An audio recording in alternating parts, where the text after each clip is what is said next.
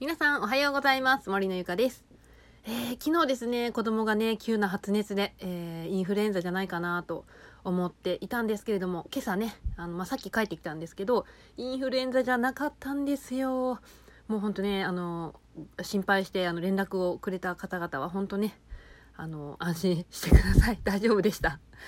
ということでねあのひとまずあの安心ということで今後もねあの手洗いうがいをね徹底していこうかなと思います。はい今日はですね、えーセミナージプシーについてちょっとお話ししていこうかなと思います。皆さんセミナージプシーって知ってますか？聞いたことありますか？これは、えー別名自己啓発病っていうね あのことなんですけれども言ったらですね自己啓発系の本とかセミナーとかがそういうのが大好きで、まあ、いろんなね、まあ、本やセミナーっていうのをねこう読んだりとか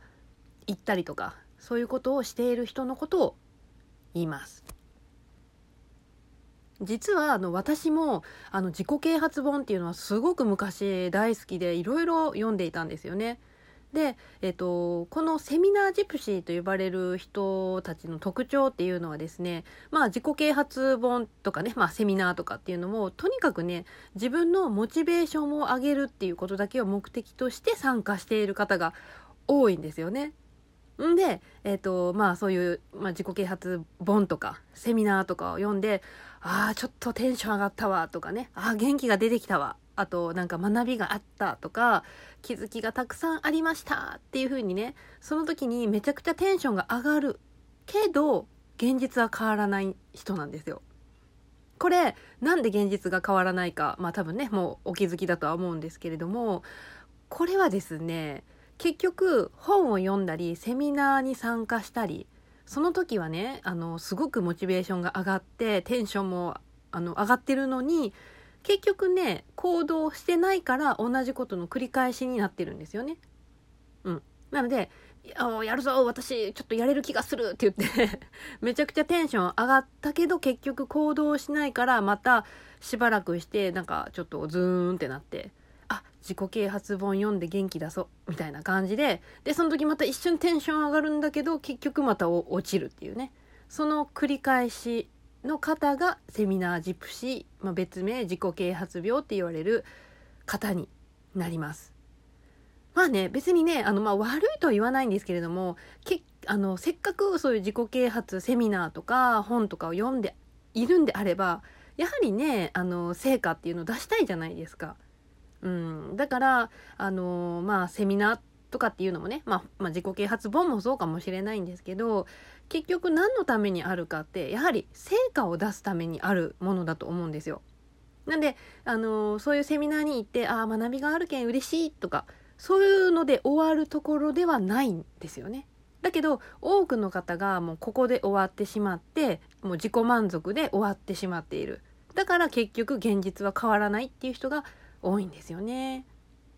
でなんかそういうねちょっとセミナージプシーになっているっていう方がよく使っている言葉っていうのはそれはあの投資自己投資だからっていうね言葉をねよく使います。うん、さあこれをお聞きのあなたはどうですか？なんか自己啓発系のそういうセミナーとか本とかめっちゃ大好きなんだけど結局なんか現実は変わらないなみたいな。でそのセミナーに行ったり本を読んだりするのは自己自己投資だからやめられないっていう方いないですか？